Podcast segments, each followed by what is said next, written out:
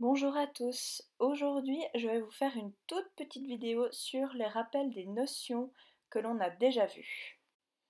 Donc comme vous le savez, il y a les trois couleurs primaires, le jaune, le rouge et le bleu, qui euh, ne sont pas obtenues grâce à un mélange. Ce sont les trois seules couleurs qui ne sont pas obtenues grâce à un mélange. Ensuite, on passe à la deuxième couche, donc euh, la couche des couleurs dites secondaires. Donc, pour les obtenir, il faut donc mélanger les couleurs primaires. Donc, en mélangeant le jaune et le rouge, on obtient de l'orange.